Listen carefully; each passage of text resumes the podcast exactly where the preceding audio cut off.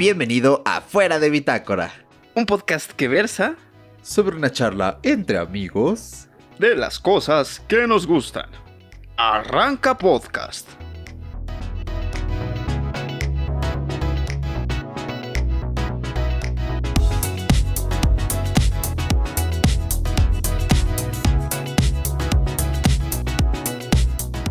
Bienvenido a Fuera de Bitácora, tu podcast favorito. Y como cada semana estamos aquí una vez más con muchísimo gusto y muy contentos de que estés detrás de esos AirPods, de esa pues bocina, lo que sea que estés utilizando para reproducir este bonito podcast. Nosotros estamos muy contentos. ¿Cómo estás esta semanita, hermano? Pues mira, ahorita con todo esto de la, de la pandemia y la cuarentena, me está costando mucho trabajo ajustarme al teletrabajo. La verdad es que estoy bastante preocupado, más que nada por las clases de idiomas, que es lo que más carga de trabajo tienen. Pero si quitas eso, me la he pasado pues bien, hasta cierto punto. era un. Sí, pues era un descanso que, que necesitaba. Eh, ahora me siento relajado porque mi prima que ella va a la escuela, pues ya también le dieron la cuarentena, porque ella es como que el foco de infección principal, ¿no? Sabes que los niños tocan todo y todo eso, pero ya estoy más tranquilo. Y pues estamos procurando en casa, eh, pues mantenernos guardados lo más que se pueda. Entonces, pues espero que tú también estés en tu cuarentena, también podcast escucha que si puedes estar en casa lo más que se pueda, qué mejor. Pero pues todo eh, hasta ahora en orden. ¿Qué tal? ¿Cómo has estado tú, Paco? Bien de maravilla y creo que estoy muy de acuerdo contigo. Me ha costado un poco ese salto de no ir a clases a tener clases en línea. Es como bastante raro. Es una observación que le hice a Eric antes de comenzar este podcast, que a pesar de que somos millennials entre comillas porque nacimos en el 98 en mi caso y él en el 99 somos de la pues ahora sí que de la década pasada, entonces perdón, del siglo pasado, entonces es muy chistoso. Pero pues le digo a Eric que en esos momentos éramos bebés, entonces no nos tocó vivir absolutamente nada de los noventas. Y a pesar de que somos millennials, nos está costando un poquito brincar a pues a lo digital en este caso. Pero pues qué mejor que aprender ahorita todo esto y algún día, a lo mejor, algún día desaparezcan las oficinas y podamos trabajar en nuestras casas, ¿no? Bueno, la gente de oficina a lo mejor lo tomaría como una ventaja. De hecho, creo que hay países que ya utilizan esta metodología de empleo, pero sería cuestión de conversar ese tipo de cositas en otro podcast. Porque si ahorita nos metemos en esa materia, nos vamos a seguir y nos vamos a seguir. Entonces, ay, pero bueno, ahí la llevamos y pues con un tema que viene bastante interesante, un poquito eh, controversial, supongo, a lo mejor, porque no es algo de lo que la gente suele conversar. De hecho, ¿eh? ¿eh? Bueno, en este episodio, como ya habrás leído en el título, te vamos a hablar hoy acerca de los protectores de pantalla, los famosísimos vidrios templados, los cristales protectores, los plásticos protectores, todo este tipo de cosas que para algunas personas es indispensable a la hora de usar su smartphone y para otras pues tampoco lo es, ¿no? Eh, antes de comenzar, te dejo un sneak peek. Eh, quédate al final del episodio, de favor, porque vamos a hacer un anuncio bastante importante.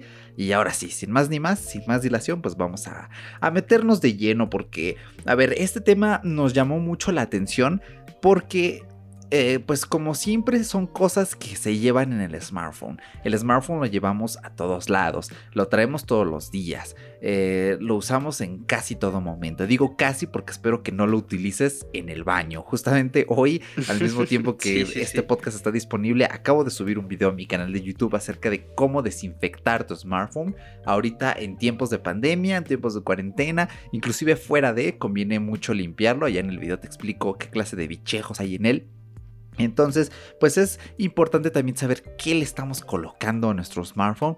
Además, así que pues existen varios tipos de protectores de pantalla. La verdad es que es muy curioso porque son cosas que cuando lo compras no te detienes a pensarlo pero ya cuando lo investigas dices, ah, por eso esto es así, por esto otro es así, por eso este se me despegó, por, por eso este otro no se me, no se me despegó, así que pues eh, muy curiosa la cosa, ¿no? Eh, a ver, Paquito, tú, bueno, para el podcast, escucha, Paco me comentó otras bambalinas que se acaba de hacer con un nuevo iPhone 8, un 8 Plus, ¿eh? una chulada. Sí, sí, Entonces, sí, así es. Pues mi pregunta aquí es, ¿tienes tu iPhone con un protector de pantalla puesto? Efectivamente, porque yo soy de esas personas que desgraciadamente siempre se han acostumbrado, o afortunadamente siempre se han acostumbrado a mantener este tipo de gadgets en nuestro dispositivo, a pesar de que muchísimos de nosotros, o bueno, al menos a mí me encantaría tener el iPhone así, como viene de la caja, así sin funda, sin, sin nada, pero pues es, es estético, pero nada seguro, porque son dispositivos frágiles hasta cierto punto, tienen eh, pues alguna, alguna tolerancia en cuanto a golpes y todo esto, pero no es 100% efectiva, entonces manejo yo un protector de pantalla de cristal. Soy muy, soy muy apegado a los de cristal, creo que son mi opción. A pesar de que hoy conoceremos los tipos, creo que es el mejor para mí.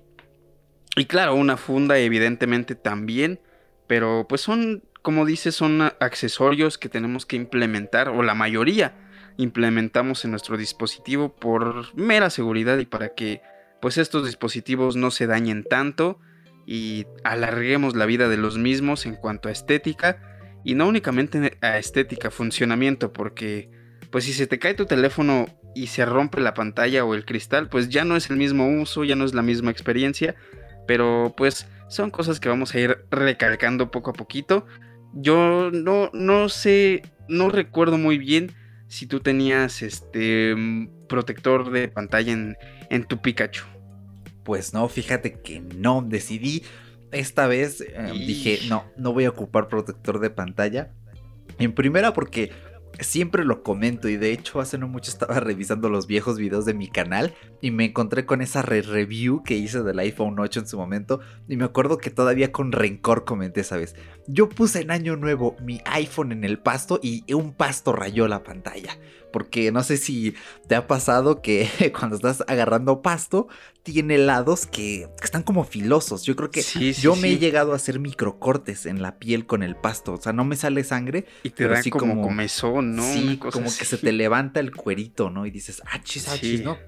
Y entonces lo mismo le pasa pero a los smartphones, solo que pues al smartphone como no tiene cuerito, pues no se le raspa el cuerito y no se regenera desafortunadamente, pero pues sí se le hacen rayones. Entonces, a partir de esa experiencia dije, bueno, lo fundamental es, número uno, no poner el iPhone en el pasto y pues tener cuidado con dónde lo pongo si no voy a usar ya protector de pantalla, porque aparte los protectores de pantalla que tenían el iPhone 8, bueno, los protectores, solo tuve uno durante los dos años y sí se me llegó a caer el iPhone en varias ocasiones. Y el cristal, mm, pues tiene algunas abolladuras, eh, no se ha quebrado, pero no estoy seguro, o sea, no quiero dar por sentado, ah, si no hubiera tenido el protector no se hubiera roto el iPhone. Entonces estoy tratando de ser más cuidadoso, para mí es como un experimento, de hecho, pues yo te insto, porque escucha que si dices, ah, sí, es que quiero ponerme un reto, pues lleva tu smartphone sin protector de pantalla para que te vuelvas más cuidadoso, porque yo hubo un tiempo en que era la inversa, traía mm. protector, pero no llevaba funda. Entonces, eh, pues aprendí a ser bastante cuidadoso. Ya después eh, dije, no, ahora sí le voy a poner funda y perdí el hábito. Pero una vez que te empiezas a condicionar para tratar con cuidado tu smartphone, ver dónde lo pones, ver si lo sacaste del bolsillo, si puedes llevar dándole vueltas tu chamarra así, haciendo piruetas en el aire sin el temor de que salga volando. Bueno, eh, te, jugando con las llaves en las bolsas. Este, Exactamente. meterlo en la mochila así a la desidia de traigo cuadernos, pero traigo también mi botella de agua, pero también traigo eh, unas mi folder. también. Exactamente, tienes toda la razón, creo que. Exacto. Sí, sí, sí. Entonces, pues eh, eso es más o menos lo que estoy haciendo. Por eso no traigo protector. Y también porque, por ejemplo, el que traía con el iPhone 8, siento que rompía mucho con la experiencia, ¿sabes? No era lo mismo porque había días en los que me apetecía, bueno, días, había, eran incluso semanas en los que me apetecía utilizar el iPhone sin funda. Y era una exquisitez porque el diseño del iPhone 8 eh, me encantaba. Y por ejemplo, los, fines de semana, cuando no grabo, o ahorita estos días de cuarentena, eh, lo que puedo hacer es de, dado que ya no tengo el peligro de salir al exterior y precisamente de, ah, voy a hacer piruetas con la chamarra y qué tal que sale volando, pues le pongo la funda y ya sale volando y no le pasa nada. De hecho, cuando se me cae, eh, la gente es como de, y yo estoy así normal porque pues es como de, ah, trae funda, ¿no? Pero como estoy en casa, pues no se me cae tanto como en la calle. Entonces, pues ahorita, por ejemplo, lo estoy sosteniendo en mi mano y está así, desnudo, naked. Está peloncito. exacto, como salió de la caja. Y eh, es, es una chulada el tacto. Sí tengo fundas, la verdad es que tengo bastantes. Todas las utilizo, obviamente. Pero eh, pues me gusta esa experiencia de no tener nada que me interrumpa entre mi dedo y la pantalla. Así que, pues no, yo no lo uso. Aquí vemos un contraste, pero Paco y yo hicimos una encuesta en Instagram y le preguntamos a la gente si ellos utilizaban protectores de pantalla. En mi caso, el 79% de personas dijo sí, que sí ocupan un protector de pantalla y un 21% dijo que no. Eh, ¿Cómo fueron los resultados de tu encuesta? La mía fue bastante, bastante interesante también. Mi 83% dijo que sí utilizaba un protector de pantalla y pues por ende el resto de los 17%, el 17%, perdón, me dijeron que pues que no. Y de hecho hay respuestas de estas personas que, que me dijeron que sí, que no. Y son dos. Una es de un colega que se llama Ricardo Martínez. Le mando un saludo si llega a escuchar este podcast. Saludos, Ricardo. Me dijo. Exactamente, dijo. La, decide, la de comprar una viejo. Y pues creo que ese es muy muy contrastante conmigo porque yo digo, ah, tengo un nuevo smartphone, tengo que comprarle funda o tengo que comprarle eh, protector porque si no... Ya todo adoctrinado, ¿no? sí, o sea, es la costumbre de, tengo un nuevo smartphone, sea el cual sea, necesito protegerlo y una respuesta del señor James Astorga, un saludo para ese señor que ha estado aquí en los podcasts. Ah, sí, mira, saludos James. Me dijo, porque a cada rato tiro mi cel XD, XD. Yo no entiendo qué es eso de XD, XD, pero pues así dicen los chavos, ¿no? Entonces, eh, creo que es muy curioso ver el contraste de, las situaciones de, cada persona, ¿eh? ¿no? No sé si a ti te hayan respondido así como tal, así de... Sí lo uso porque pues se me hace cómodo, no lo uso porque la decidia, como dijo mi colega. No sé si tengas alguna respuesta ahí curiosa. Sí, sí, sí. En este caso, Jerry, Gerardo, mi buen Gerardo Ramos, un saludazo. Eh, Jerry, gracias por mandarnos tu opinión. Y él me mandó para que no se me desproje... Eh, bueno, para que es que no quiero que nos den la E de explícito. Para que no tenga una falta de progenitora tan rápido interpretenlo ustedes, ¿no? Para que oh. no se dañe tan rápido. Eh, Ale Hills, eh, saludos Alejandro, gracias por tu respuesta. Dijo, no, nunca se me ha estrellado un celular. En mi celular anterior sí lo usé, pero ahora no le veo sentido. Entonces, muy curioso. Y mi mm. buen post-Hugh Chugailitz eh, nos dijo, bueno, dijo, porque siempre me ha dado bastante pereza. Y dice, además de que es una adquisición innecesaria, creo yo. Y pues, por ejemplo, yo sí lo he llegado a ver así con su smartphone. No lo trae con. No lo trae ni con funda, imagínate. Nunca, nunca, de verdad, nunca lo trae con funda. Y la gente sí, yo he escuchado que le preguntan, oye, ¿por qué no le pones funda? Y nunca le ha pasado nada. O sea, no está roto, nada. Nunca he visto que se le caiga para empezar. Así que pues él sí es del, e, es del team, soy cuidadoso, ¿no? Un team al que es muy difícil pertenecer puede que un tiempo estés allí, pero después cuando se te cae porque tienes manos de mantequilla el smartphone, pues ya sales del club automáticamente. Así que, pues vean más o menos cómo es este contraste, ¿no? Como hay gente que por comodidad o por tal vez cierto sentido común, dicen, no sabes que no es necesario, si es necesario.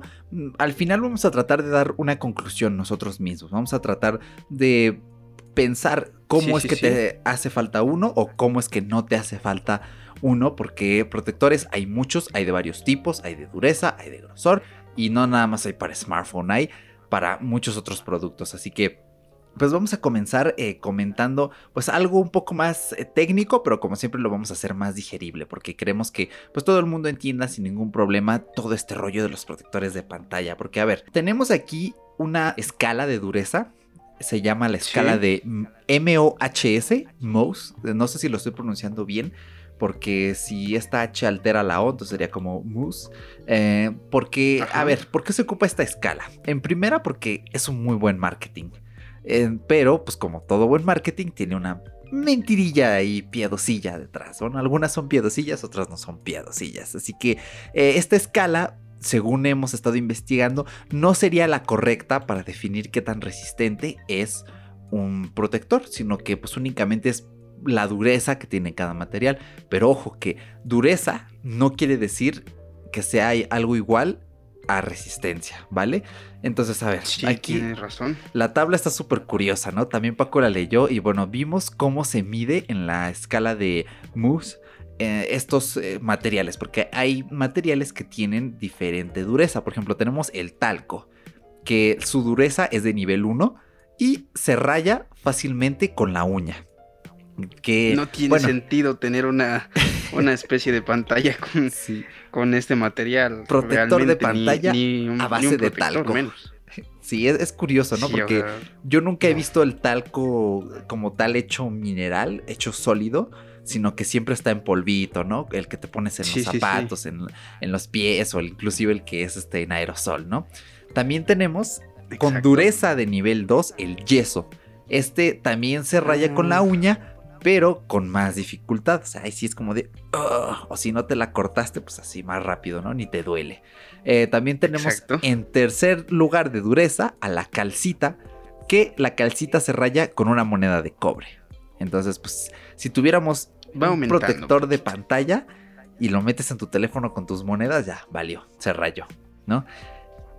En cuarto lugar tenemos a la florita, que en este caso ya es como que más lógico, se rayaría con un cuchillo de acero. Entonces, tendrías que traer un cuchillo de acero en la mochila para que se te raye. No, bueno, por ejemplo, tú, Paco, como gastrónomo, ¿tú cargas un cuchillo de acero en tu mochila al lado de tu smartphone? No, de hecho, es muy raro que yo llegue a guardar mi smartphone en la mochila, se me hace un poco. yo pensé que ibas a decir. Es muy raro que guarde un cuchillo en mi mochila, pero no. Dices no, de hecho. Bueno, este, no, un cuchillo en la mochila sí, definitivamente no. Pero sí he guardado. De hecho, en mi mochila hay como un par de cucharas.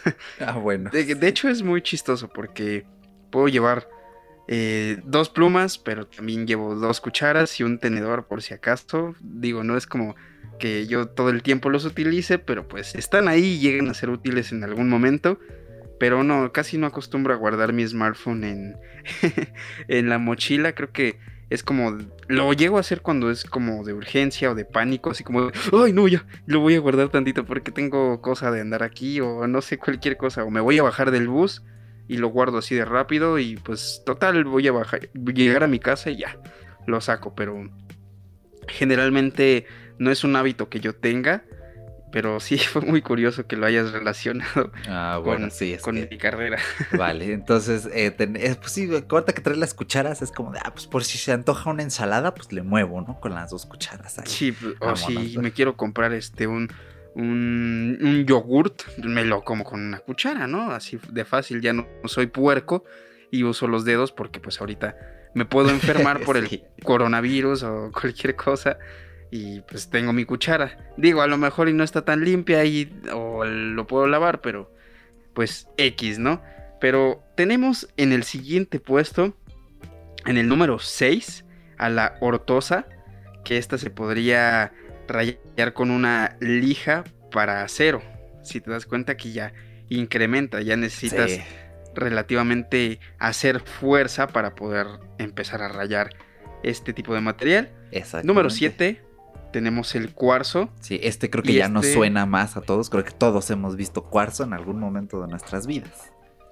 O incluso en el Minecraft, ahí lo hemos visto alguna vez. Si no lo has visto en persona, ahí. O si no, vete a un mercadito de, o si no, vete a un mercadito donde vendan así como collares y eso, te van a decir, este collar es de cuarzo, hijo, ¿cómo la ves? Entonces, son de esos, son de esos. En el puesto número 8 está el topacio, que se raya con herramientas de carburo de wolframio. No sé si está bien dicho. Sí, wolframio, eh.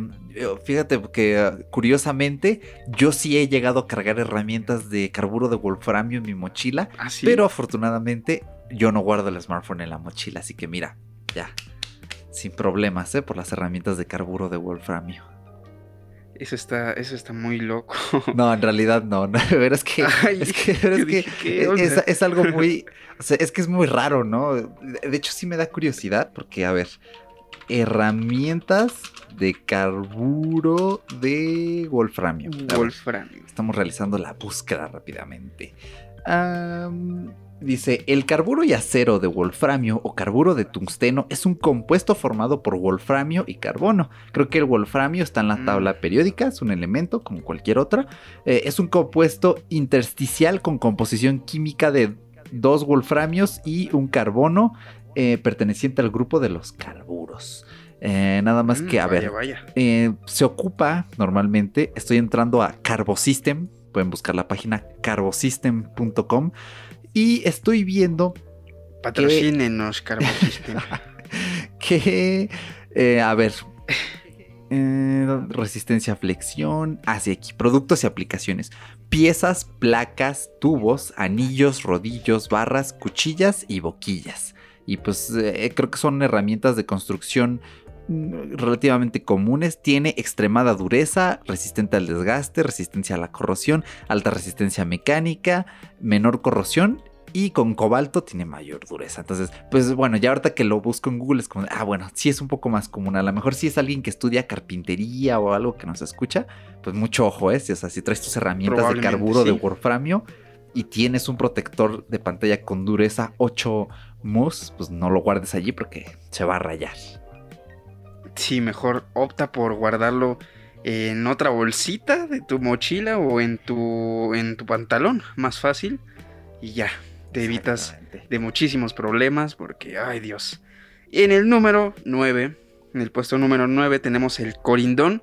Y este se puede rayar con herramientas de carburo de silicio. Aquí ya vemos que volvemos a pisar la, pues el terreno de las herramientas. Sí, a ver, ahí voy otra vez. Tú sigue, tú sigue en lo que busco. Google, Google, Google. Pero sí, este, no sé, o sea, es muy, muy, muy curioso. Digo, creo que se basa a veces en tareas específicas o tipos de empleos. Si es que, bueno, nosotros estamos poniendo un ejemplo muy básico, ¿no? De guardar el smartphone en tu mochila, ¿no? no creo que guardes herramientas en tu... De carburo de silicio, sobre todo, ¿no? Sí, entonces sería muy curioso, o a menos de que estés en el taller y le caiga una herramienta o pases por tu... pases tu smartphone con cerca de una de estas herramientas y, ay, no, es como muy improbable, probablemente. De hecho. Pero bueno. Pero, vuelvo a lo del inicio usamos el smartphone en todas partes, así que pues yo creo que es, útil que, conozcamos, ¿no? Ya lo encontré y fíjense, dice, eh, el carburo de silicio también es conocido como carborundo, ¿ok? Y eh, algunas de sus características son, es un material semiconductor, es resistente y fuerte al calor, puede ser usado en dispositivos que impliquen trabajar en condiciones extremas de temperatura, voltaje y frecuencia, también puede soportar un gradiente de voltaje o de campo eléctrico hasta 8 veces mayor que el silicio a solas.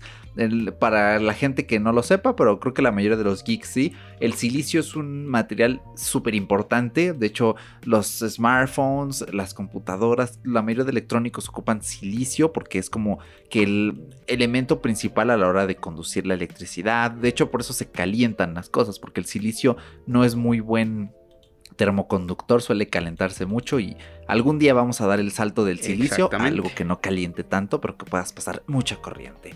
También tiene una gran conductividad térmica eh, y bueno, estas son como sus características. Ahora, ¿en qué se utiliza? Pues se utiliza en satélites, ¿eh? nada más y nada menos. Si mm. trabajas en la NASA, descarta comprarte un protector de pantalla hecho de corindón, ¿no? Porque se va a rayar con tu satélite. Ah, también Muy curioso. en defensa y seguridad eh, es un material efectivo en la protección de armadura. Entonces también si, bueno, aquí es más difícil, ¿no? Si eres un, si trabajas en una fábrica de chalecos antibalas, pues mucho ojo, ¿no? También creo que podría estar expuesto. Y en electrónica, porque dice, gracias a sus propiedades específicas, incluida la inercia química a todas las temperaturas, lo que leí del choque térmico, entonces, pues no sería nada loco que también lo encontremos dentro de el propio smartphone, la computadora, etcétera. Entonces, pues eso es más o menos la aplicación y uso del carburo de silicio. En resumen, así que si tú eres una persona que trabaja en una empresa donde realicen este tipo de cosas de, de chalecos antibalas o en la NASA, el número 10 es para ti porque necesitas un protector de pantalla de diamante, así es porque pues el diamante solo se puede rayar con diamante. Entonces, creo que es muy difícil que alguno de tus colegas del trabajo tenga un protector de pantalla que también sea de diamante, pero pues es que puede ser válido. Imagínate nada más cargar una pequeña tablita así de delgadita de 2 milímetros De diamante. en tu smartphone de diamante. Sí, bueno. Sería una locura. Sí, no lo veo tan descabellado, pero no veo, por ejemplo, que la placa sola de por sí sea, sea de puro diamante. Algo más, alguna aleación con otro, bueno, con otro metal. El ¿Algún diamante no es un metal, el diamante es un mineral, tonto. Bueno, el, sí lo veo hay como una aleación con un metal, con un plástico de por medio. Entonces, en, en alguna especie de marketing ahí, no del todo engañoso, pero sí como tramposillo, pues sí, tal vez lleguen a indicar Michas. hecho con diamante, ¿no? 10 mus de, de dureza. Entonces, fíjate que no lo veo tan, tan descabellado, ¿no? Entonces, pues también, o dato con otro ojo, los protectores de pantalla, en general, el grosor va desde los 0.2 milímetros hasta los 0.45 milímetros. Y ojo, aquí vamos a enfatizar algo. Que un protector sea más grueso no implica que sea más resistente, ¿eh? porque eh, cuando tú colocas dos superficies juntas, se puede producir lo que es la tensión superficial. La tensión superficial, ahí sí no lo voy a googlear porque es algo un poquito más complicado de resumir, pero es una condición propia de la física, es algo que existe pues porque sí junto con la gravedad y todo eso. Entonces, por ejemplo, eh, si tú te caes de un avión y caes en el océano, pues lo que piensas a priori es como de, ah, pues no pasa nada, ¿no? Porque caigo en el agua. Pero la no me pasa tensión nada. Ajá, eh, como en Minecraft. En Minecraft no existe la tensión superficial. Porque cuando en la vida real, si tú cayeras en el agua, es como si cayeras en concreto. Te aplastarías com- completamente. Precisamente por este fenómeno físico. Entonces, si tú tienes un protector grueso, hay riesgo de que se produzca esta tensión superficial y al momento de que se caiga, pues exactamente lo mismo. O sea, aquí el protector va a ser como el agua, el piso va a ser eh, como la altura desde la que caes y pácatelas. O sea, no se va a salvar el teléfono, sea, aunque sea muy grueso el protector. Entonces, tengan eh, muchísimo en cuenta esto, porque, a ver, pues aquí va a depender mucho el material también. Así que, pues, Paco, ¿cuál Así es el es. primer tipo de protector de pantalla que podemos encontrar? Pues el primer tipo de protector de pantalla es nada más y nada menos que el más común. De hecho, se podría decir que es el que a veces incluye el smartphone de- desde la caja. Aunque realmente no está hecho para eso. Es como para, supongo que para presentación, para que te des cuenta de que es nuevo. Y este protector es el de PET, que es el pues más común, el de tera, tera, ah, tereftal, tereftalato de polietileno. Es que tengo problemas con este tipo Ah, de. pero sí te acordaste, ¿eh? Sí, sí, sí, sí, ¿eh? Algo, algo así me parece que era el nombre. Y este, pues es, tiene más que nada la ventaja de que es el más común. Tiene resistencia contra los arañazos. Y nada más. Creo que es como lo... Ah, y te puedes mm, prevenir un poquito la grasa. Hasta cierto punto. Porque después del uso ya se va como incorporando la grasa dentro de la pantalla. Y me pasó alguna vez que le quité un protector de pantalla de estos super básicos que te cuestan como 10, 15 pesos porque aparte son económicos. Sí, súper baratos. Sí, lo quitas y como que está sucio por dentro. O sea, es una, no sé, es una sensación bastante rara. Entonces, Es el más barato, pero pues no tiene muchísimas ventajas. La verdad creo que no es muy buena opción, pero si eres una persona que simplemente no quiere rayar la pantalla del teléfono o del dispositivo, pues puede ser bastante válido. Sí, también es, es, está, es como más rígido, es algo duro. Yo sí recuerdo que hace unos años, hace como cinco, era, era algo súper común. Creo que era más normal de lo que esperábamos tener estos protectores de PET, pero pues no lo sabíamos, ¿no? de hecho, cuando tenía mi iPhone 5C, me acuerdo que el protector de pantalla que tenía, en primera se fue despegando. Luego se dobló a la mitad y un día lo saqué de la bolsa y estaba despegado y doblado y dije, achis, achis, los mariachis. Entonces, pues ya ahorita que lo pienso, pues probablemente tenía uno de PET porque también como que estaba un poco opaco. Esto también le pasa al siguiente tipo de protector de pantalla que ahorita vamos a mencionar. Entonces, pues ojo con esto porque si ustedes tienen un uso intensivo del protector o lo tienen en un lugar donde haya una temperatura un poquito más elevada que pueda hacer que se corra el pegamento, pues tengan en mente no toparse con este tipo de protectores de PET. Porque, por ejemplo, frente a sus bondades está eh, la protección contra arañazos. Es bastante efectivo porque, pues, eh, como es una eh, superficie lisa, normalmente suele repeler este tipo de, de corrosiones, ¿no? De erosiones sobre la superficie. Y también hecho de plástico tenemos a los protectores de TPU. ¿Vale? Em, no tengo ahorita qué significa TPU, creo que como no es... Al, ah, pero no sé, aquí lo tengo. Es el poliuretano termoplástico. Los termoplásticos, vamos a recordar las clases de química de la secundaria, pues los termoplásticos son los que una vez que los terminas de moldear, ya no se pueden volver a, poner en otra forma, ¿no? Algo así más o menos por ahí. Como que sí tengo varios recuerdos. Entonces, en resumen, creo que TPU es, es, un término que sí nos encontramos, por ejemplo, en Amazon, si buscamos. Por ahí llegan a ver que un protector dice TPU, pues tengan en cuenta que sigue siendo plástico, no es vidrio. Pero que sea plástico no quiere decir que sea peor que el vidrio, para nada. De hecho, cada uno es para un uso distinto y para algunas personas el TPU puede ser mejor que el propio vidrio templado. Así que, pues sí, fíjense. de hecho, este. Ah, échale, échale. Este que, que es el de TPU. Ahí había un, una especificación que decía que había industrias que utilizaban el TPU como para el grado militar, que era utilizada para los aviones que, que pues se utilizaban para el combate. Entonces, Suena interesante porque dices, bueno, entonces este es el que puedo utilizar, pero tiene como tal sus ventajas y sus desventajas. Pero ¿qué es lo que ibas a decir, hermano? Ah, pues precisamente lo de las ventajas y las desventajas. Mira, qué buen añadido. A mí no me dio tiempo de investigar así acerca del TPO profundidad, pero bastante bueno. Y de hecho, pues la bondad principal del TPU es que es, es más elástico, es más flexible también tiene resistencia buena frente a arañazos y este no le pasa lo que al PET, que la grasa se le va incorporando, sino que aguanta un poquito más precisamente estas grasas y aceites porque la piel humana produce un tipo de aceite que es lo que pues, se queda marcado en el cuero artificial, en la pantalla del smartphone. Esas grasas y aceites también tienen bacterias, por eso es que los smartphones son tan sucios, pero la mayoría de las eh, bacterias que tenemos en la grasa de la piel son inofensivas. Más bien las peligrosas provienen de, de otras partes que pues obviamente como tocamos todo, pues las vamos depositando allí. Y la, la ventaja del TPU es que digamos como que si tiene un arañón se puede como volver a regenerar en un periodo de tiempo desaparece precisamente por este nivel de flexibilidad. Digamos que es más como un, material que tú presionas con el dedo, se hunde, pero cuando sacas el dedo otra vez se vuelve a reincorporar. Más bien, imagínenselo de esa forma. gomita, ¿no?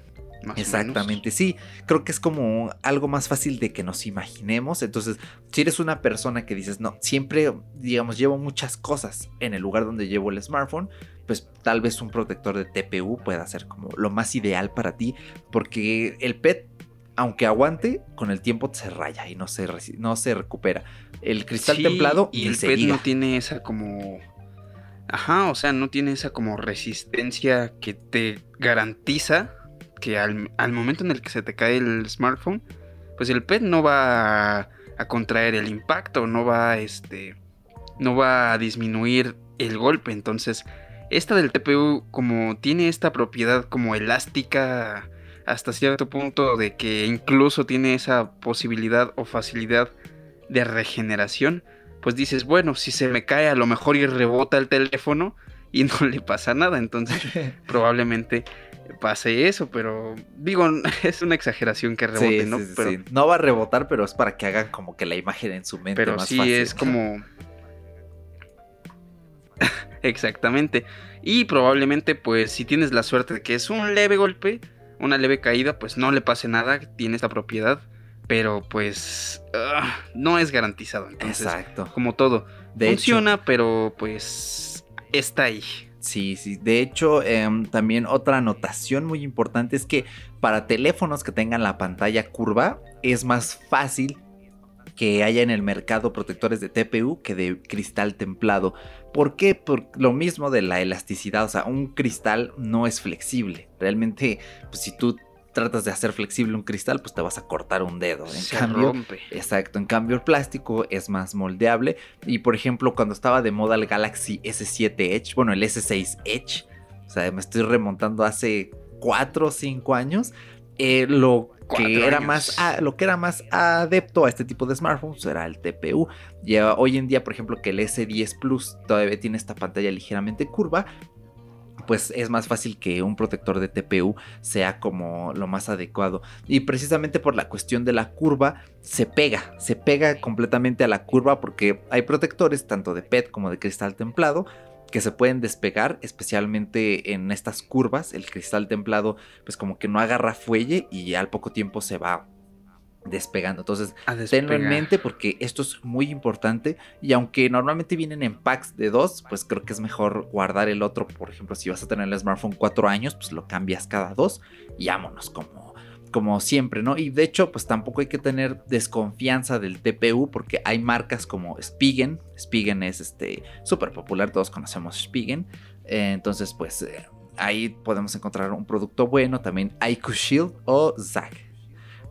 Entonces ténganlo en mente en, en este aspecto. Y pues el último es el que pues reservamos para el final, pero no porque sea el mejor, sino porque ya es como que el que más conocemos, entonces pues, es como de, ah, bueno, pues está al final, así que pues a ver Paco, danos los honores de hablarnos del vidrio templado.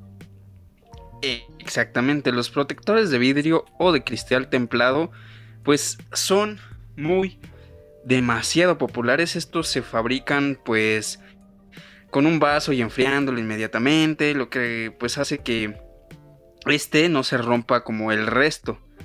Tiene estas propiedades semejantes a las que un vidrio llega a tener. Obviamente la resistencia de este tipo de protectores no es la mismísima y la óptima que tiene tu dispositivo, claramente.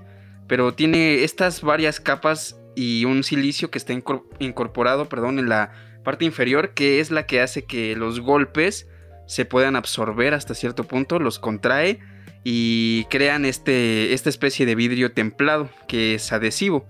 Y bueno, es evidente que para los arañazos pues también está muy bien este, este cristal, bueno, más bien este protector. Tiene una de sus ventajas que pues obviamente eh, ya estamos un poquito diciendo que es, es evidente, es que tiene esta resistencia a los golpes, los arañazos, el antichoque y tiene alta transparencia. Entonces son ventajas que tiene de este lado, pero pues así tiene también sus desventajas. Y una que sí odio totalmente y me he dado cuenta es que tiene un pequeño espacio así como ahí, así como, un, como una incógnita dentro entre tu pantalla y el protector. Entonces eso es como aire y se ve raro, o sea, como que no está completamente uniforme o no sé si sea como idea mía. Y pues obviamente también si el golpe o el impacto que recibe este protector, pues evidentemente se va a romper, es como cualquier otro vidrio, casi casi. Se despega muy fácil, eso sí, incluso se puede quemar fácil. Si tú tienes, eh, no sé, si tú manufacturas máquinas o algo de calor, se empieza como a derretir de los lados. Obviamente con el tiempo mientras guardas así tu smartphone en tu bolsillo, se va empezando como a meter pelucita entre los, entre los costados, lo cual eh, estéticamente es horrible y se empieza a despegar. Entonces tiene que reemplazarse después de un tiempo para poder pues tener un uso óptimo de estos mismos. Porque bueno, como todo funciona, pero pues a la mera hora necesitas hacer un cambio, ¿no? Entonces, estos son muy populares, pero aquí llega una incógnita o una, pues un pequeño debate. Nosotros, ¿cuál pensamos que es, eh, pues el mejor protector de pantalla? Sí, correcto. Ah, pero antes de, ¿qué crees que nos faltó uno? Eh? Yo diciendo, ah, ya es el final y todo eso. Pero antes de mencionar el último, eh, pues mencionarles también que, por ejemplo, una anécdota bastante personal. Eh, los protectores de vidrio templado, a estos les pasa algo que no le puede pasar ni al PET ni al TPU. Y es precisamente por lo que mencionas de que como está hecho en forma de sándwich, ¿no? Que tiene, creo que dijiste silicio, pero no, es, silicona. Tiene, está hecho como de capas de vidrio con silicona. Entonces, precisamente por esta propiedad y que está como que armado en bloques, es más propenso a que con el tiempo se le vaya rompiendo pedacitos chiquitos, así como que se va rompiendo poco a poquito. O sea, no tiene grietas ni nada, pero por ejemplo a mi anterior protector de pantalla del iPhone 8 como que se estaba carcomiendo de un lado. Y es muy molesto, o sea, no te cortas ni nada, pero se ve muy mal, de verdad se ve horrible. Y, y, esto es algo que solo le puede pasar al cristal temblado y obviamente al plástico no, porque al ser más elástico y menos rígido, pues no tiene esta capacidad de irse despedazando poco a poco, a menos que carcomiendo. Exacto, a menos que le pases un cuchillo y lo vayas cortando por pedacitos, pero pues creo que no es, no es lo común, ¿no? no es lo que tiende a pasar, así que mucho ojo con esto y pues mencionamos el último, que este es uno que personalmente nunca he probado, pero sí lo he visto a la venta y es el nanolíquido. ¿Tú has visto alguna vez este, Paco? No, de hecho, cuando pues ahora sí que empezamos con este, pues esta especie de, de recopilatorio de, de protectores, yo conocí este, el nanolíquido, no tenía ni idea, de hecho ni siquiera lo he visto, o sea, es como súper nuevo para mí relativamente, totalmente nuevo. De hecho, creo que Tecnonauta tiene un video, así que pueden buscar en YouTube eh, protector de pantalla líquido, Tecnonauta. Y creo que con ellos. Si no es con ellos, eh, bueno, puede ser tal vez em, no, topes de gama, no recuerdo bien, Pro Android. Alguno de ellos tres debe de tener un video, pero creo que sí era Tecnonauta. Y a ver, ¿qué propiedad tiene este? Creo que este tal vez sería el más apto para personas como yo, que no queremos arruinar la experiencia vanilla de los dispositivos, así que simplemente pues se le pone como un líquido encima de la pantalla, es una capa muy muy muy delgada y nos defiende contra bueno, para mí mi principal enemigo no son las, las, rupturas, porque nunca he roto un smartphone. Para mí mi peor enemigo son los arañazos. Y mi pantalla tiene arañazos porque pues los smartphones, creo que ya lo hemos mencionado varias veces, los smartphones hoy en día son más resistentes a, romperse, pero a cambio pagamos el precio de que se rayen más, así que pues mucho ojo con, con esto. Entonces si tú lo aplicas, tiene una capa de protección a prueba de arañazos, de rupturas, ¿no? Porque pues es como si fuera casi casi sin nada, pero la cosa es que esto va quitándose con el tiempo y nunca, a menos que el fabricante te diga en la caja, ah, este producto te va a durar todo este tiempo, nunca vas a saber si no dice, que de hecho sería preocupante que no dijera, desconfía de cualquier nanolíquido que no te diga cuánto dura. Eh, pues no vas a tener certeza de, ah, ya se quitó completamente, ah, tal y tal. Pero bueno, poniendo uno cada año, pues creo que no es una mala inversión. Si realmente te preocupa mucho llevar unos seis meses, supongo, creo que sería una buena idea también. De hecho, tienes muchísima razón cuando dices que tendría que el fabricante especificarte exactamente cuánto tiempo o alguna especie de señal para detectar en qué momento ya dices, bueno, creo que ya se le terminó, no sé, creo, digo, creo que es muy difícil como a la percepción humana verlo así, tal cual, de en, un, en un vistazo. De hecho, ya encontré el video, ya estoy viendo así como pequeñas capturas. El video es de, de, de, de, de Tecnonauta. Ah, qué rápido, ¿eh? Es, sí, sí, sí. De Tecnonauta, y aquí estoy viendo así como las pequeñas miniaturas y sí digo, bueno, es que a la vista humana creo que a lo mejor no podría ser tan sencillo detectar si ya desapareció, pero pues para mí es como algo nuevo, se ve bastante interesante, me gustaría probarlo, pero mm, no sé, no es como que me muera de ganas por hacerlo, pero pues conocer algo nuevo de este tipo y luego que es básicamente efímero, que va a desaparecer, es como súper curioso y ya no, y sabes que está protegido, pero a la vez pues no se ve, o sea, está como invisible entre comillas, pero ahí está, entonces creo que sería una experiencia muy curiosa. Un día vamos a investigar dónde conseguir uno porque me llama mucho la atención. Sí. Mucho, mucho, mucho. Yo los he visto en Mercado Libre, ahí he visto que los venden. En otro lado no he visto. Bueno, en Amazon, creo que sí en Amazon llegué a ver alguno, así que pues tenlo en mente y a lo mejor de aquí a que digas, pues sabes que ya voy a probar el iPhone 8 Vanilla, pues tal vez espero yo te animes con uno. Yo también me animaría con uno. Ahorita aprovechando que lo traigo sin cristal. Entonces, pues esos son eh, todos los tipos de materiales o, precisamente las aplicaciones en las que podemos encontrar estos protectores de pantalla. Y bueno, ya para la hora de ponerlo, pues no hay tanto misterio, ¿no? Porque cuando tú pones un protector de pantalla en seco, eh, se utiliza la propia electricidad estática que está en muchas superficies y precisamente por eso algunos protectores incluyen una toallita con la que lo limpias, con la que lo secas, dejas como esa electricidad aislada y pues ya nada más lo pones luego, luego, ¿no? Aquí ya depende de cada quien. Hay personas a las que se nos da mejor, hay personas a las que se nos da también peor de vez en cuando, ¿por qué no? No todos somos buenos poniendo protectores de pantalla. Mira, mis respetos a la gente de las tiendas de Movo o las tiendas de teléfonos que ¿eh? ya tienen tal práctica que te, te, hacen parecer un tonto, ¿no? Cuando los ponen, porque dices, ay, a mí se me fue chueco la otra vez. Sí, o te tardas 10 minutos para, digo, Eric y yo somos como muy, muy perfeccionistas en ese tipo de cosas.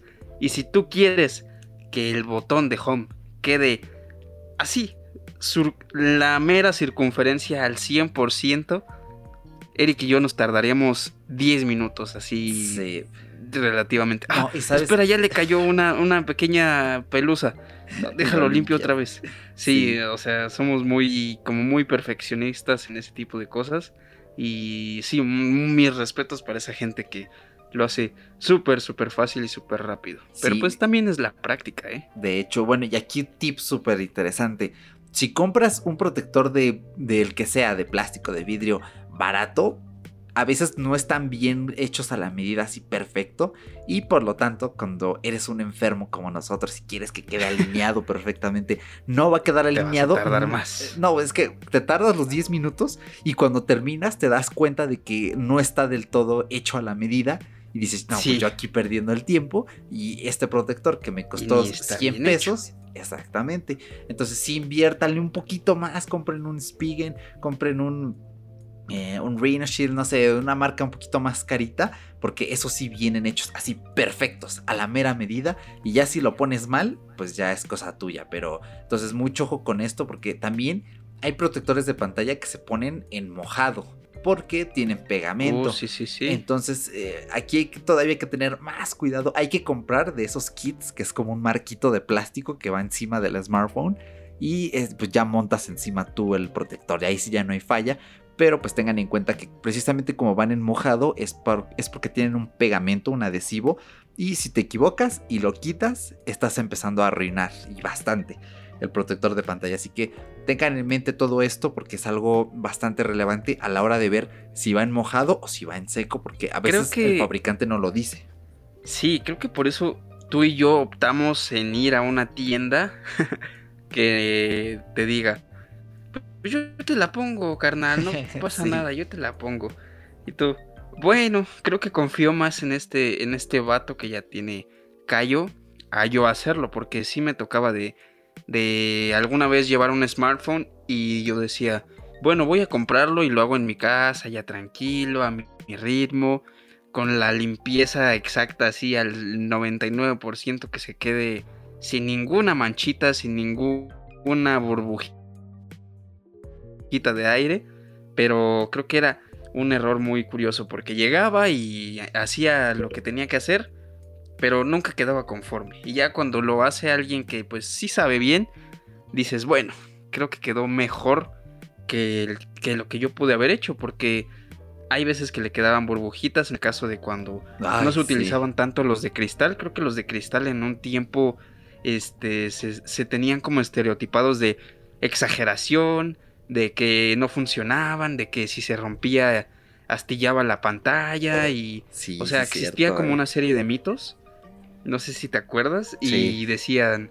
Y decías, no, pues es que no sirve de nada gastarme en ese entonces 200, 300 pesos mexicanos en una en un protector de pantalla para mi, para mi iPod Touch de tercera, cuarta generación. O sea, no, en ese tiempo decías, no, mejor con el que tengo estoy bien, pero pues ya pasó el tiempo, las pantallas cambiaron, las resoluciones también y todo esto ha venido cambiando y eh, pues mantener y perdurar la vida de nuestros smartphones, aunque Eric y yo tenemos así de corazón, así naked completamente, serían más bello, pero pues desgraciadamente no tenemos como la posibilidad económica de que, chin, se me cayó, bueno, voy a comprar otro. Entonces sería súper curioso, súper cool. Pero pues no, no se puede, señores. De hecho, oh, chin, se me cayó mi iPhone. Bueno, 3 mil pesos. Voy a pagar 3 mil pesos en el Apple Store para que me reemplacen la pantalla. O sea, bueno, yo sí lo haría, pero me dolería. ¿no? Evidentemente, pero pues ahí te ponen la pantalla original, te sellan el dispositivo para que siga siendo a prueba de agua y todo eso. No, no ahorren dinero, si se les rompe, de verdad no ahorren dinero yendo a otros lados porque no tienen constancia si les están poniendo piezas originales, si lo están sellando bien, si no se están volando algún componente interno, siempre vayan con el fabricante porque esto es muy importante. O sea, cuando tienes un iPhone, esto es, es rapidísimo, sí es caro, pero es un servicio al momento, express, muy bien hecho. Eh, no estoy diciendo que en otras marcas no, pero a veces se lo tienen que llevar por una semana, varios días, y esto, no es conveniente. Sí.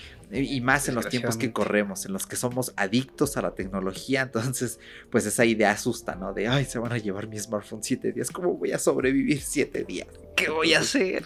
No voy a, no voy a querer estar pegado a la computadora otra vez. Pero sí, creo que es muy muy buena idea a veces evitarte dar la vuelta ahí al centro de la ciudad o a, la plaza cercana de tu casa y decir, aquí lo voy a dejar, voy a dejar en las manos de esta gente mi teléfono. Mejor pues a veces es mejor gastar un poquito más, invertir un poquito más, todo por la seguridad de tu smartphone, de tus piezas y obviamente del funcionamiento del equipo que pues el equipo no te salió barato. Entonces, la manutención del mismo, pues tampoco es barata. Y hablando de cosas baratas y caras, también existen protectores de pantalla, pero para computadoras y para, Macintosh. Sí, para computadoras, para monitores, para consolas de videojuegos. De hecho, mi prima chiquita que tiene el Switch Lite, le pusimos un protector de, creo que es un TPU también, precisamente creo que conviene más, como la pantalla es táctil y necesitamos que siga viéndose finito, bonito, pues un TPU ajusta mejor pero pues lo puse algo mal, se quema la pantalla y tiene como pelusas del trapo. Entonces, pues mucho ojo porque yo se lo quité, intenté limpiarlo y lo arruiné más. Pero bueno, la verdad es que no se nota. Cuando pones un video no se ve, cuando juegas no se ve. Yo he jugado con él y no se nota. Entonces, pues no es gran cosa, pero sí Solo cuando eres obsesivo como nosotros dos que dices, oh, no quedó, maldita Pues ahí sí. Voy a comprar otro. es más, lo voy a llevar a que me lo pongan ahí. Si no queda bien, me lo va a regalar el otro. Entonces, sí, eso, eso es en casos particulares como nosotros.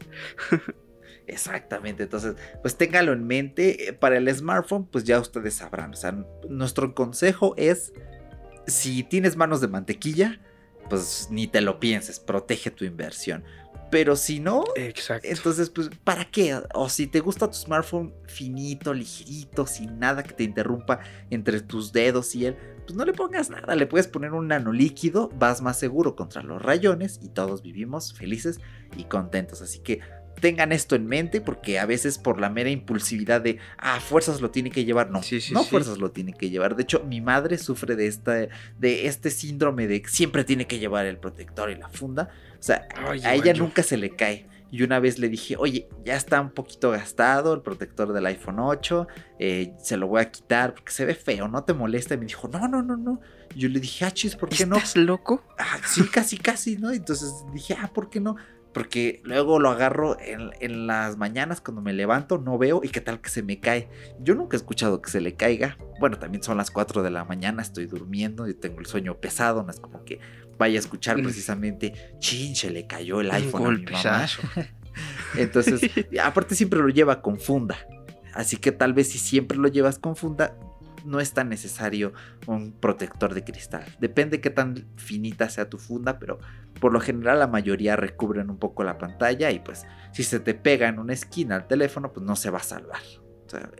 precisamente la propia tensión artificial, la resistencia y estos factores van a hacer que se rompa sí o sí, aunque lleves el protector. O sea, esos casos tristes en los que alguien te dice, ¿qué crees? Se me cayó el teléfono no se rompió el cristal templado, pero sí se rompió la pantalla abajo del cristal.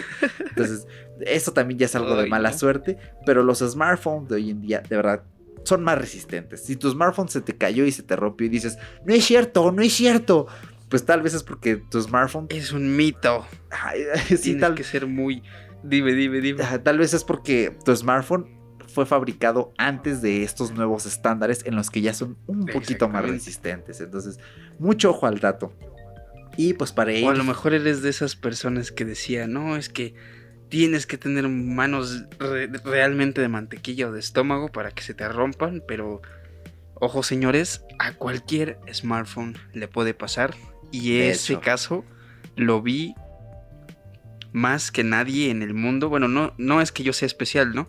Más bien me refiero a que ese tipo de, de rupturas yo la vi en un dispositivo más que nunca en otro, en el iPhone 4. Ahí es donde creo que era el dispositivo con los peores estándares de calidad en cuanto a, a vidrio o cristal, porque el dispositivo estaba relativamente hecho de aluminio y recubrido, o cubierto, ahí Es que estaba haciendo memoria de. Eh? Te faltó la primaria, ¿eh? ¿Qué pasó ahí? Este. Sí, sí, sí. Me, falló la primaria, ¿no?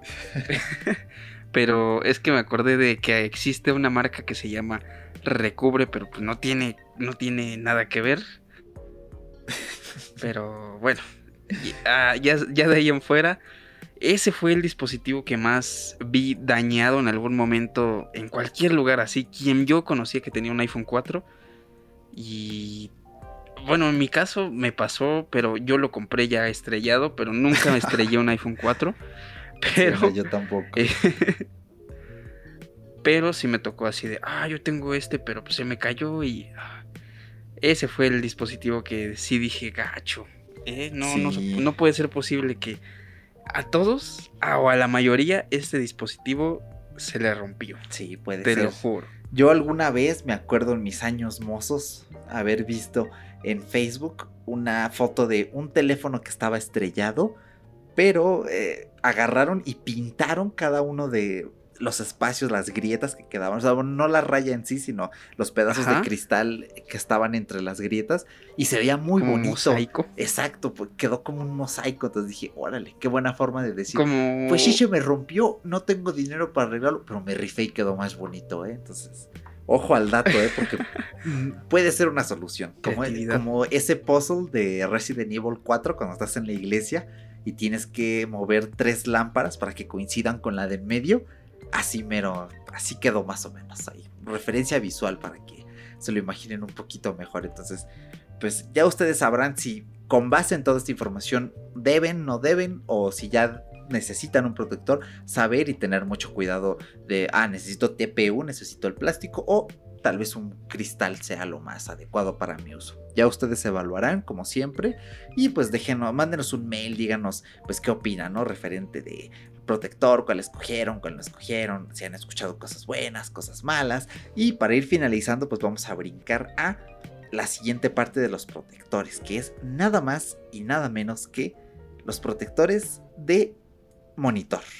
También hay protectores para laptop, pero bueno, aquí se resume más fácil. La mayoría de protectores para monitor o para iPad en general son para filtrar las luces. Hay personas que hacen mucha ofimática por bastante tiempo y necesitan, digamos que, pasar, eh, pasar más tiempo y tener los ojos más eh, relajados, ¿no?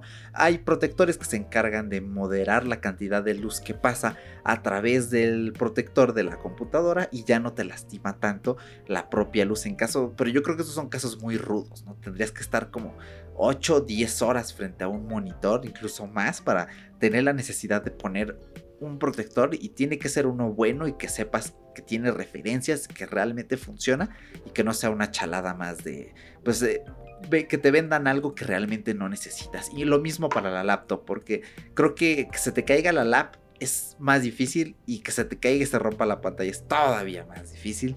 Tendrías que tener una Surface de estas dos en uno para que se te zafe la parte de que trae la pantalla y se caiga y se rompa. Entonces, mucho ojo al detalle yo por experiencia sí les recomiendo, si tienen una Nintendo Switch, sí pónganle sí o sí de verdad un protector de pantalla, especialmente si es de los primeros modelos, porque estaban siempre estas discusiones de, no, ¿qué crees? Yo metí el dock la Nintendo y rayó la pantalla el dock y todo eso. Creo que los nuevos modelos ya no pasa, pero aún así como la Switch eh, aunque la traigamos en estuche, es algo que está en movilidad, algo que estamos siempre tocando con los dedacos porque la pantalla es táctil, especialmente los niños pues sí se los recomiendo, ¿no? Sobre todo si la consola es de un niño, pues entre más seguridad mejor, porque esta pantalla tiende a rayarse fácilmente, la del Nintendo Switch, especialmente la de la versión Lite. Entonces sí póngale un protector que quede así bonito y no van a tener ningún tipo de problema. Entonces, para el monitor, piensa cuánto tiempo vas a estar en la pantalla, si es algo que se adapte a ti y sobre todo si hay digamos, del tamaño necesario para tu monitor, para tu pantalla y pues para tu consola portátil, en este caso el Nintendo Switch, pues ahí sí yo creo que sí tendría que ser de cajón. Creo que es una de esas inversiones necesarias y son baratos, hay mucha variedad. Hay una marca, les voy a recomendar una marca que se llama Jasimber. No sé si Paco has visto esta marca en Amazon. Si alguna vez has buscado un protector, se llama Jasimber con J. Mmm Hijo, creo que creo que no, eh, que yo recuerde esta marca, la verdad oh, no, no, no, te estaré mintiendo si te digo que sí. ¿O hay alguna marca de protectores que uses, que tengas confianza, que quieras recomendar? Pues fíjate que es muy curioso porque casi no me fijo en las marcas de, de, de los protectores que suelo utilizar. Porque, pues no sé, a veces se me hace como medio irrelevante hasta ahora, pero ahorita que me doy cuenta de que hasta el día de hoy que estamos realizando este podcast, ya con haberle leído todo lo que pues a veces influye dentro de una marca, digo, ay, es que sí tiene que ver qué marca compras para un protector. A lo mejor sí, sí, y te están vendiendo este pepitas y tú compraste cacahuates, entonces no sé, digo, por eso como que no me había fijado tanto en las marcas. Pero pues qué bueno que hicimos este podcast porque así aprendí algo. aprendí a diferenciar que pues no únicamente existen pues teléfonos o accesorios genéricos, sino también este protectores de pantalla genéricos, obviamente, porque es como un gadget o accesorio extra para un smartphone y como hay de calidad, hay de baja calidad. Entonces, Exactamente. No, la verdad no, no me acuerdo qué marca compré el protector para el iPhone, el, para el iPhone 8. Pero ¿qué es lo que ibas a decir de, de esta marquita que, que, te aventaste? Ah, pues sale bastante buena y de hecho hay para muchos modelos. Eh, uno de mis amigos de la universidad, Jaciel, que le mando un saludo desde aquí, él tiene una cámara, es una Nikon me parece es el modelo 5500, tiene pantalla táctil, entonces por lo mismo él compró de la marca Jasimber eh, un protector para la cámara, o sea, fíjense que incluso hay protectores para una cámara y pues eh, también si sacan mucho la cámara, si son mucho de, de llevarla a todas partes, incluso si van a la playa con ella, pues la arena puede rayar la pantalla. O si hacen tomas como yo tontamente en el pasto, pues creo que evitarnos rayaduras pues sí sería algo conveniente en este tipo de pantallas. Y sale, sale buena. También Jetec. Jetec es una marca bastante recomendable. las dos son marcas baratas. Creo que esa sí la he visto, ¿eh? Y va, muy buenas. Sí, hacen fundas incluso. O sea, Jetec está. Jetec es como Ugreen. O sea, yo siempre digo, ah, Ugreen, tengo este cargador de Ugreen, tengo este cable de Ugreen. Pues lo mismo. Es como, ah, este protector de Jetec. Lo mismo suele pasar. Sí, sí, sí, sí. Entonces, este, esta también es bastante buena. Y, por ejemplo, hay teléfonos que tienen este acabado 2,5D y también hay protectores que esto ya es más cosa de marketing, la verdad. No caigan en la trampa y siempre cerciórense si no les están vendiendo gato por liebre o el mismo producto pero más caro. Yo he visto de gente que habla de protectores 9D y encontramos en nuestra investigación una marca que vende sus protectores como 4D. Entonces, los conceptos son los mismos. Y, por ejemplo, le compartí a Paco la fuente de uno.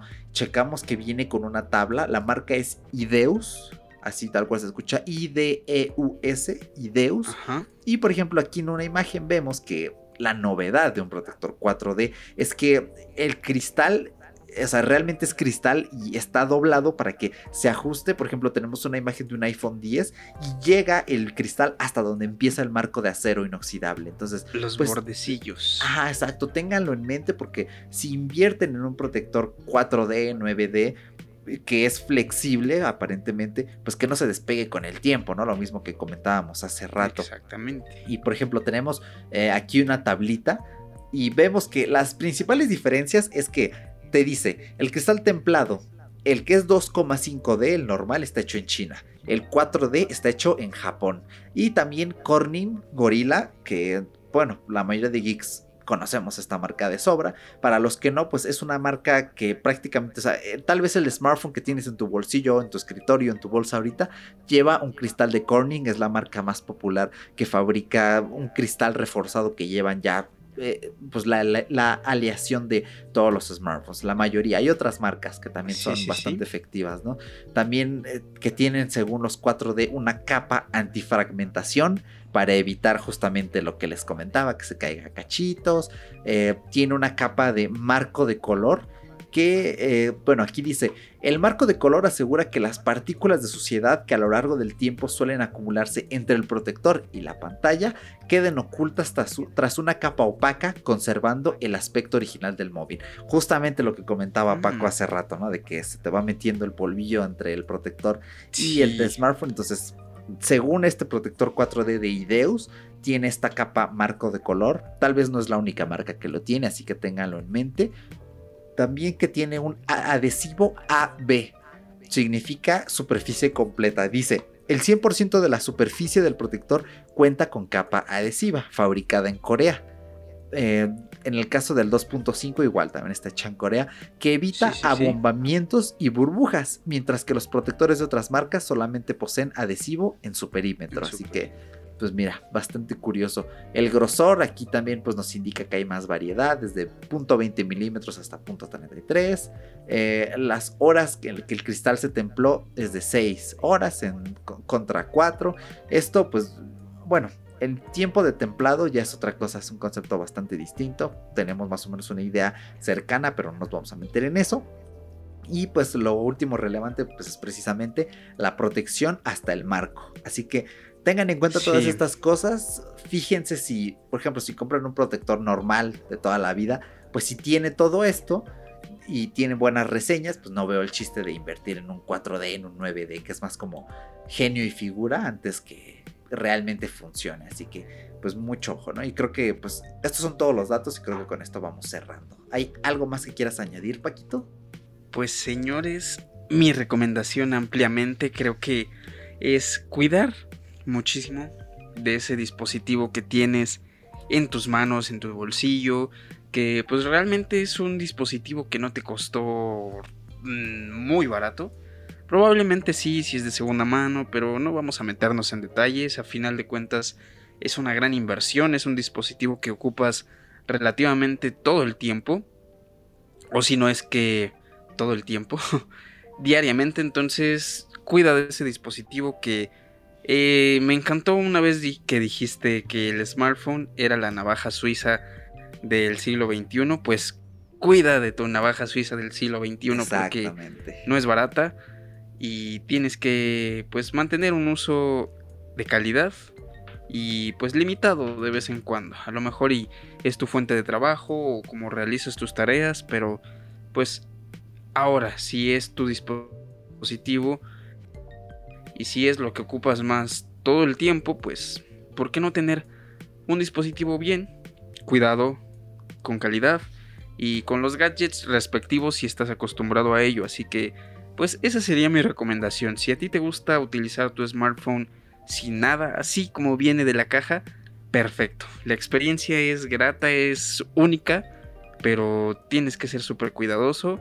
Y pues nada, creo que siempre ten en cuenta y más bien maneja esa prevención de no de no exponer tu dispositivo porque creo que es lo peor que puedes hacer. Y pues nada creo que esa es mi recomendación. Cuiden mucho sus dispositivos, sea una computadora, sea una tablet, sea un iPad, sea un iPhone, una, una consola portátil, lo que sea, un monitor, lo que sea, cuídenlos muchísimo que pues salen caros y son preciosos. Exactamente. Mira, ahorita que mencionas iPad, se nos pasó mencionar los protectores en el iPad. También hay y lo, aquí aplica lo mismo que el smartphone. Como es un dispositivo más grande, pues como que e, es, raro, ¿no? Es muy raro. O sea, puedes llevar una funda en la tablet, pero un protector de pantalla es raro. Entonces, pues ya tú evalúa tu nivel de, de mantequillosidad, de estomagosidad en tus manos y ya tú sabrás si te hace falta, si no te hace falta, o si tienes un gato por casa y le da por rayarlo o por tirarlo, pues tal vez sí deberías considerarlo. Bueno, digo gato porque son como los animales que más tienden a, lo mejor a niños que utilicen. Exactamente. O si tienes una mascota, un perro que, que sea latoso y tire las cosas, pues también mucho ojo, ¿no? Creo que son como los casos más que más escuchamos de ¿qué crees que mi perro ayer tiró mi iPad, ¿no? Por ejemplo, este Maldo a mi buen Alex Maldonado, un saludo, carnal. Una vez me platicó, es que dejé, mis audífonos en la mesa y que regreso y que el perro ya había mordido los audífonos y les arrancó una goma. Entonces, pues eh, tengan mucho ojo, ¿no? Porque, o sea, eh, no es como que el perro vaya a morder la tableta, pero sí en, uno de esos arranques que tienen los animales, pues hacen cosas raras, pues como los humanos, ¿no? Los humanos también hacemos cosas raras como los animales, porque somos animales también. Entonces, pues, mucho Pero más raros y irracionales y eso. Exactamente. y en algunas veces incluso más destructivos que los propios animales irracionales, ¿no? Así que, pues, creo que eso es todo, ¿no? No tenemos nada más respecto al tema que mencionarles, así que, pues, llegamos a el final y ese momento en el que les dije, por favor, quédense hasta el final. Así que gracias por resistir esta hora y 13 minutos, un poquito más, que debe llevar ya con la edición en el episodio. Y queremos hacerles un anuncio muy importante porque como ya sabrán, este podcast, pues su principal premisa es siempre ser eh, la charla entre amigos más informativa del podcasting. Y ojo que pues informativa, no hay que manejar malos conceptos, informativo al mismo tiempo pues también es entretenido, es divertido, así que eh, pues todo depende de cómo damos la información, siempre tratamos de hacerlo muy ameno y queremos poner nuestro granito de arena porque sabemos que son tiempos difíciles, a lo mejor si estás escuchando este podcast un año después, dos años después, vas a decir, ah, sí, qué buenos tiempos esos, ¿no? ¿Por qué no escuché este podcast? ¿Por qué no lo descubrí en su momento? Pero pues si lo estás escuchando justo ahora, pues estamos pasando unos tiempos difíciles con el coronavirus, la pandemia, todo eso. En Latinoamérica no hay mucha información contextualizada. Realmente tenemos información de, de, China, de Europa principalmente, de Estados Unidos, pero hay muchas cosas en Latinoamérica que no están muy claras. Entonces, lo que vamos a hacer en Fuera de Bitácora, como todo buen podcast de estilo de vida, es traerles un poco de esa información bien divulgada de la mano de expertos que, aclaro, no vamos a hacer siempre nosotros porque pues, somos expertos en ciertas cosas, pero no tanto en los temas más técnicos de lo que estamos viviendo ahora. Exactamente. Así que vamos a abrir una sección limitada Aquí prestan atención limitada, quiere decir que esto solo va a durar el tiempo que sea necesario para eh, hablar de estos temas. Espero yo que para el viernes de esta misma semana, vamos a procurar hacer dos podcasts por semana, traigamos a, en la primera edición a un médico que nos va a hablar de el eh, coronavirus, pero contextualizado en América Latina. O sea, aquí ya realmente vamos a aclarar dudas porque de verdad hay mucha desinformación, hay un poco de histeria, hay muchas cosas que no están bien aclaradas porque vivimos en un entorno distinto a Europa. O sea, empezando por el clima, el clima aquí es distinto, aquí los gobiernos son distintos, aquí las formas de hacer las cosas son bastante diferentes. Así que vamos a comenzar con eso, esperamos traer más temas como economía, como ecología, eh, como entretenimiento durante la cuarentena. Tengo un, por ahí una idea así de podcast para escucharlas, estamos preparando, así que pues eh, ya lo verán en su momento. Van, les avisamos de una vez, van a ser episodios más cortos, esperamos que entre media hora y 40 minutos, no de una hora y casi 20 como este.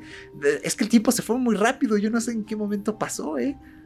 Yo, lo sentí súper Se va volando el tiempo cuando hacemos podcasting y esperemos que desgraciadamente en estos tiempos digo, tenemos esto esta pequeña planeación de pues de estos episodios que son algo express hasta cierto punto entre comillas porque pues como dijo Eric, somos una tertulia entre amigos que tratamos de informarte de alguna forma muy muy nuestra muy a nuestro estilo, muy con nuestro humor.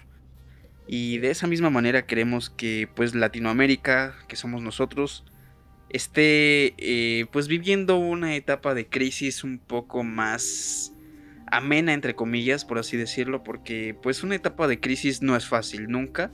Entonces creo que mantenernos nosotros informados eh, y divulgarlo con gente que pues consideramos parte de este proyecto y gente que nosotros mismos queremos, pues es como muy importante y súper integrativo, supongo, para pues realizar esta cuarentena de una forma informada, más eficaz, productiva y pues conociendo un poco más sobre pues todos estos datos, información.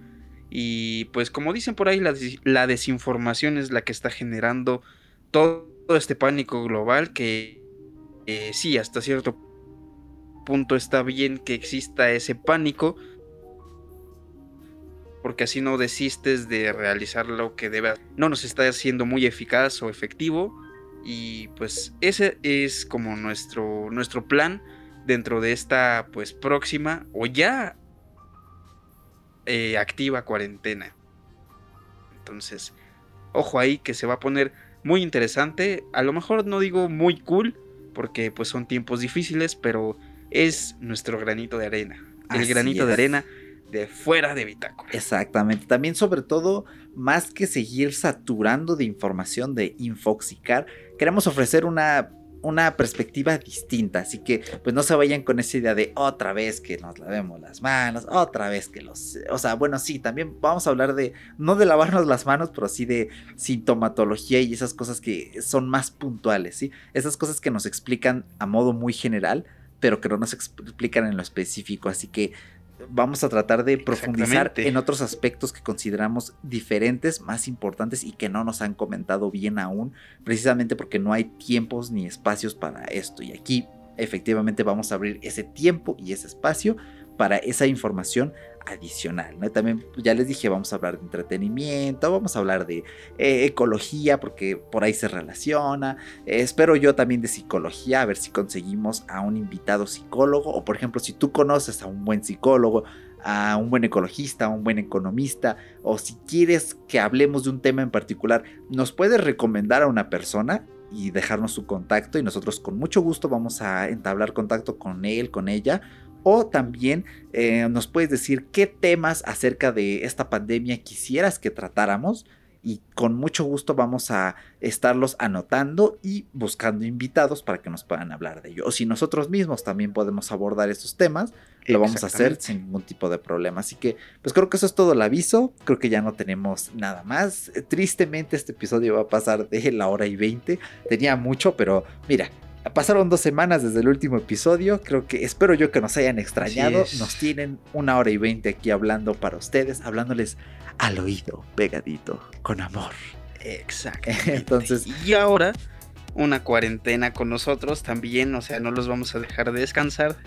Sí, eh. Entonces, desgraciadamente, los tiempos, como dijimos, son difíciles, pero pues como dicen por ahí, hay que seguir dándole porque pues a pesar de que parezca que hay una pausa en el tiempo, en la sociedad o en el mundo, lo que sea, pues muchos al menos lo hemos, lo hemos interpretado como mm, oportunidades tal vez, mm, como un foco de seguir realizando lo que nos gusta, incluso para divulgación, no sé. Entonces creo que no todo es malo y pues a darle señores, que esto pues va comenzando. Exactamente, sí, entreténganse también, pero síganse formando, pueden hacer cursos en línea, pueden aprender a programar, a tocar un instrumento, esto lo vamos a tratar más en otro podcast, pero hay, como dice Paco, me encantó oportunidades de hacer muchas cosas, o por ejemplo, si eres un workaholic y estás saturadísimo y ahorita estás trabajando a distancia y tal vez dices, ok, tengo más tiempo libre, tómate ese tiempo para ver una serie, para escuchar estos podcasts o cualquier otro más, de verdad. Eh, creo que sí es un momento para sentarnos, reflexionar qué hacemos con nuestras vidas, tanto nosotros como individuos como en sociedad. Y los instamos también, empezando desde ahorita, quédense en sus casitas de favor. Esto también lo vamos a comentar en el primer episodio de esta cuarentácora, así se va a llamar, mira, ya hice el spoiler. Eh, así se va a llamar y vamos a comentar sobre la concurrencia en las calles, porque al menos aquí en México eh, hay muchas personas que no se lo toman en serio y esto se puede poner realmente peor. Así que pues mucho ojo, quédense en casita, cuídense mucho, cuiden a los ancianos, no se les acerquen por nada del mundo. Y pues creo que ya no hay nada más, ¿verdad, Paquito? Creo que no. Es suficiente lo que hemos dicho por ahora sobre esto, porque, bueno, no es porque los vayamos a, a, a atosigar o a atascar de información. Ya saben que siempre hay información básica o base que pues se tiene que dar.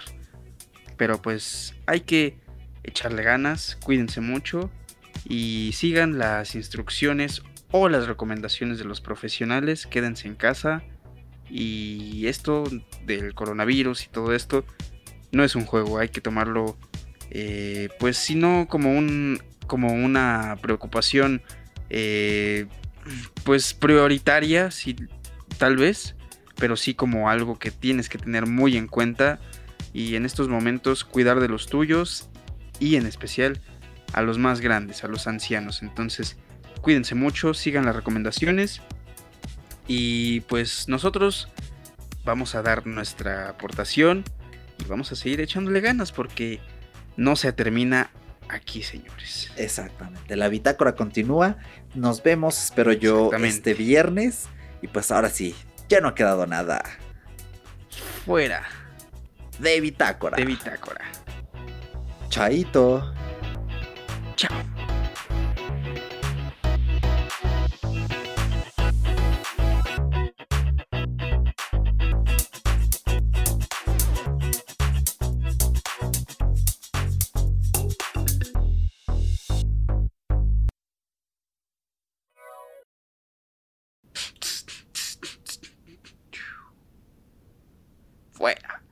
Fuera de bitácora.